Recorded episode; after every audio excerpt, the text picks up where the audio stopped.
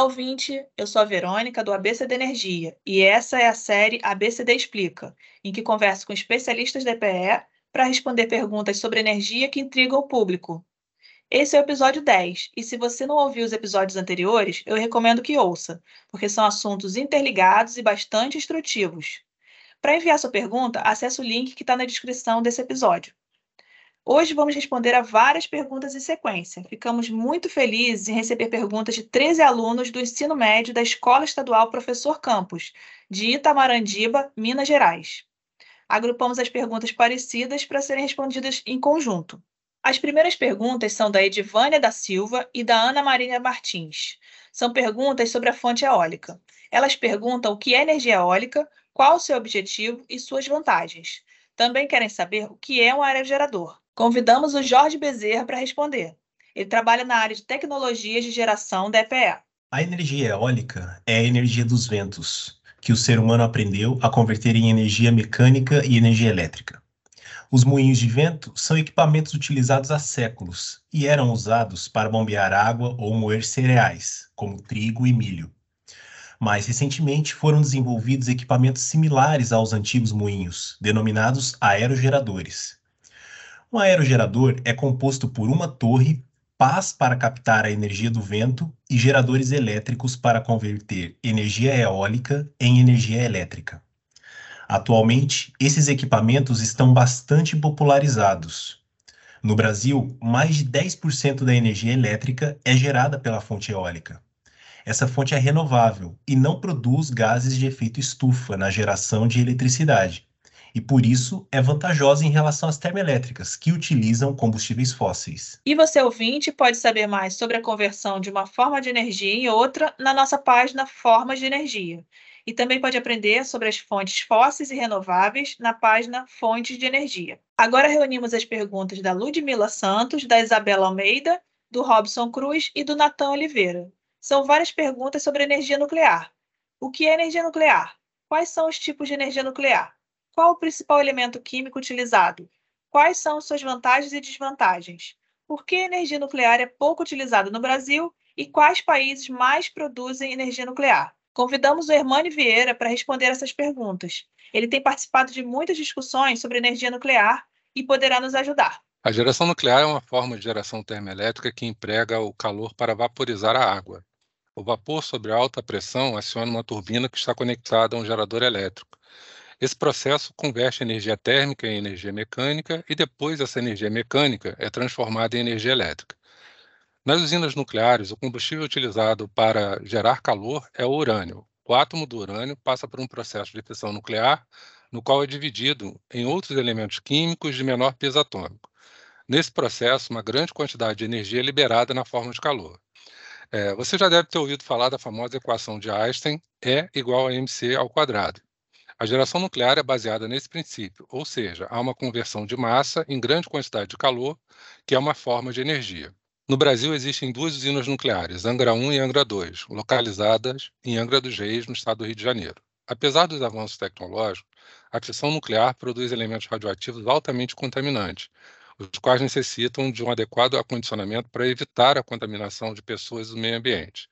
Uma vantagem notável é que a geração de eletricidade nas usinas nucleares não emite gases de efeito estufa. Atualmente existem estudos sobre a utilização de pequenos reatores nucleares no Brasil.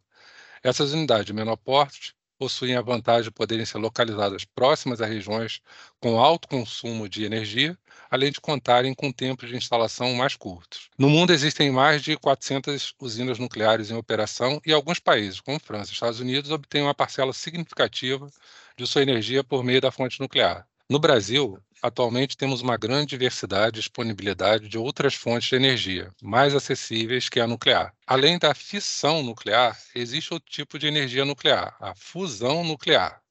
A fusão envolve a união de dois núcleos atômicos leves para criar um mais pesado. Esse processo ocorre no Sol com os átomos de hidrogênio e a matéria convertida em quantidades enormes de energia. Alguns laboratórios especializados tentam reproduzir esse processo, mas infelizmente estamos longe de conseguir utilizá-lo efetivamente para a geração de energia elétrica. A grande vantagem em relação à fissão nuclear seria gerar energia, evitando a produção de resíduos radioativos. Na nossa página Fontes de Energia, você ouvinte encontra ilustrações e links para aprender mais sobre esse assunto. Para o próximo grupo de perguntas, pedimos a Pamela para nos ajudar com essa.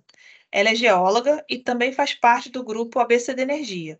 A Vivian Almeida e o Paulo César Araújo querem saber se existe energia geotérmica suficiente para todos e se as centrais geotérmicas afetam a saúde humana, e ainda se os investimentos em tecnologia geotérmica estão aumentando. A energia geotérmica, também chamada energia geotermal, é o calor do interior da Terra, que pode ser acessado através de poços perfurados em áreas com atividade vulcânica ou em regiões próximas aos limites de placas tectônicas. Portanto, a disponibilidade de energia geotérmica vai variar conforme a localização geográfica. Nesses poços pode-se recolher água aquecida ou vapor. A água aquecida pode ser usada para aquecimento residencial e industrial, irrigação em estufas e secagem de produtos agrícolas. O vapor é usado para gerar uma turbina e produzir energia elétrica.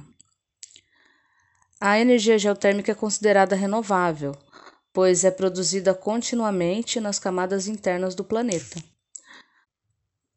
Como qualquer infraestrutura de energia, a geotérmica também causa impactos ambientais. Mas esses impactos serão mínimos se a tecnologia utilizada e os procedimentos de segurança estiverem de acordo com os padrões adequados e as boas práticas.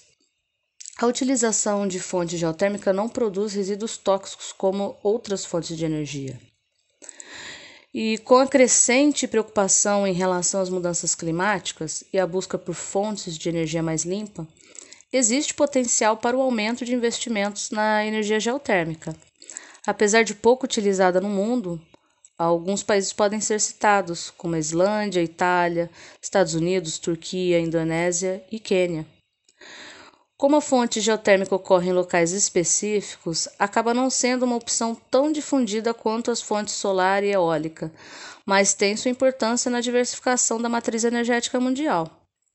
O potencial de energia geotérmica no Brasil ainda precisa ser mais bem estudado, embora existam fontes termais identificadas no Amazonas, na Bahia e em Minas Gerais. Agora perguntas sobre maré motriz. O Paulo César Araújo, a Marilene Afonso, a Vivian Almeida e a Gabriela Andrade perguntam: como funciona a energia maremotriz? Quais suas vantagens, desvantagens e impactos ambientais? E também se o Brasil investe em energia maremotriz. Convidamos para responder essas perguntas o Daniel Loureiro, oceanógrafo da EPE. Olá a todos! A fonte maremotriz ela aproveita a variação do fluxo da maré. O que isso quer dizer? a variação do nível do mar em função das marés. Para a gente aproveitar a maré motriz, é construída uma barragem numa entrada de enseada ou de uma baía, e com uma turbina que fica abaixo do nível do mar. Daí, quando a maré sobe, a água do mar passa pela turbina entrando no estuário. E a energia mecânica da passagem da água pela turbina é transformada em energia elétrica. Da mesma forma, a barragem armazena a água enquanto a maré enche e na descida, quando a maré baixa, a água novamente passa de volta pela turbina e você consegue gerar energia nas duas direções, tanto na enchente quanto na vazante. Uma grande vantagem é que a fonte é renovável e na geração de energia elétrica não há emissões de gases de efeito estufa, como nas termoelétricas a combustíveis fósseis. Uma desvantagem é ter que construir uma barragem e acabar causando impactos ambientais com essa construção.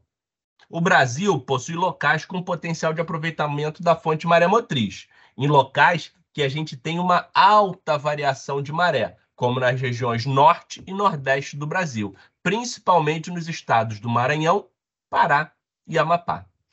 Existe uma possibilidade de um projeto piloto no Maranhão, já com uma barragem construída na década de 70, mas nunca entrou em operação. O Vitor Efigênio quer saber se os painéis solares armazenam energia e quais são os benefícios financeiros da implantação da energia solar.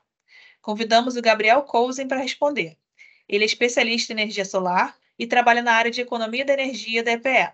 Olá, os painéis solares fotovoltaicos, que são aqueles que geram eletricidade, não armazenam energia.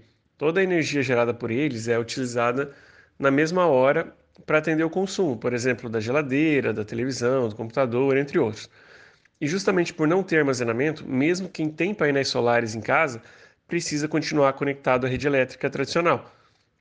Isso porque durante a noite ou mesmo em dias chuvosos não há geração solar. Então, nesses momentos é necessário consumir energia de outras fontes através da rede geral.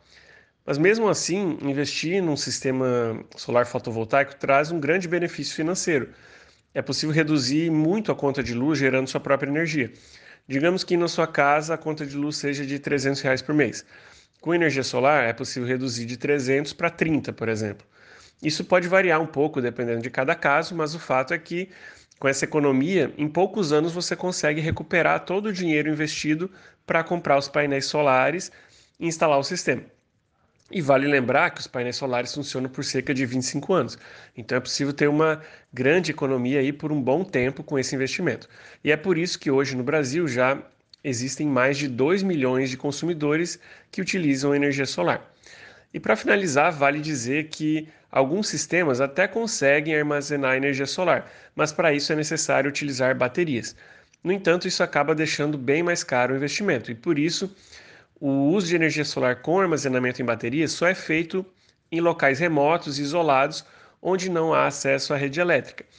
E a boa notícia é que, para a maioria da população do Brasil, os sistemas de geração solar não precisam de baterias para funcionar.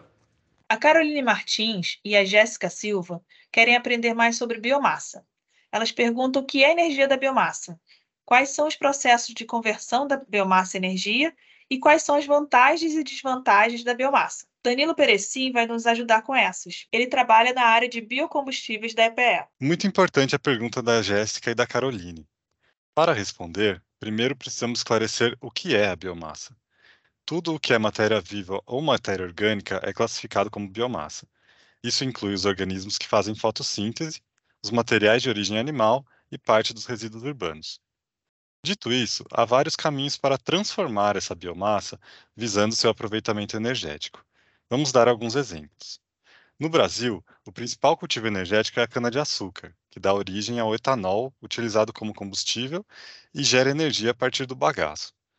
Na produção do etanol, o processo de conversão é a fermentação alcoólica. Já o bagaço da cana é queimado em caldeiras para a produção de calor e energia elétrica.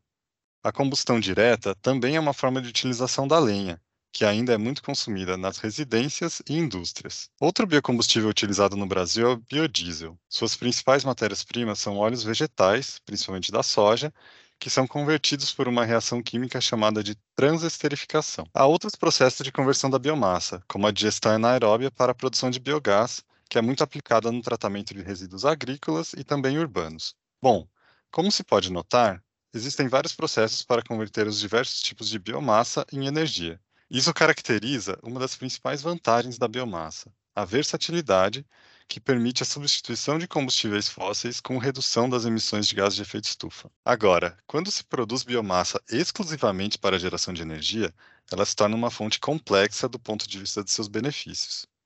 Por um lado, o uso de área agrícola para energia pode criar competição com a produção de alimentos ou até mesmo estimular o desmatamento, causando impactos ambientais e socioeconômicos negativos. Por outro, a bioenergia pode valorizar a atividade agrícola, gerando emprego e renda no campo e contribuindo com a segurança alimentar, além da segurança energética. Por causa dessa complexidade, garantir a sustentabilidade da biomassa exige o cumprimento de leis ambientais e o desenvolvimento de estudos bem detalhados. A ciência e o conhecimento podem ajudar na criação de regras e incentivos para obtermos os melhores resultados da biomassa. Para aprender mais sobre conversão de energia e biocombustíveis, visite as nossas páginas Formas de Energia e o que são combustíveis. Bom, hoje a gente fica por aqui. Obrigada, Jorge, Hermane, Pamela, Daniel, Gabriel e Danilo por ajudarem a responder as perguntas dos nossos ouvintes.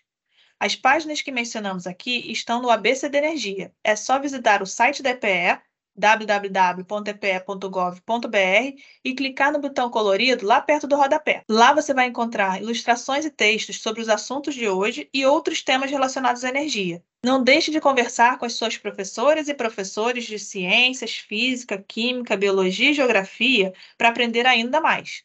Até a próxima pergunta.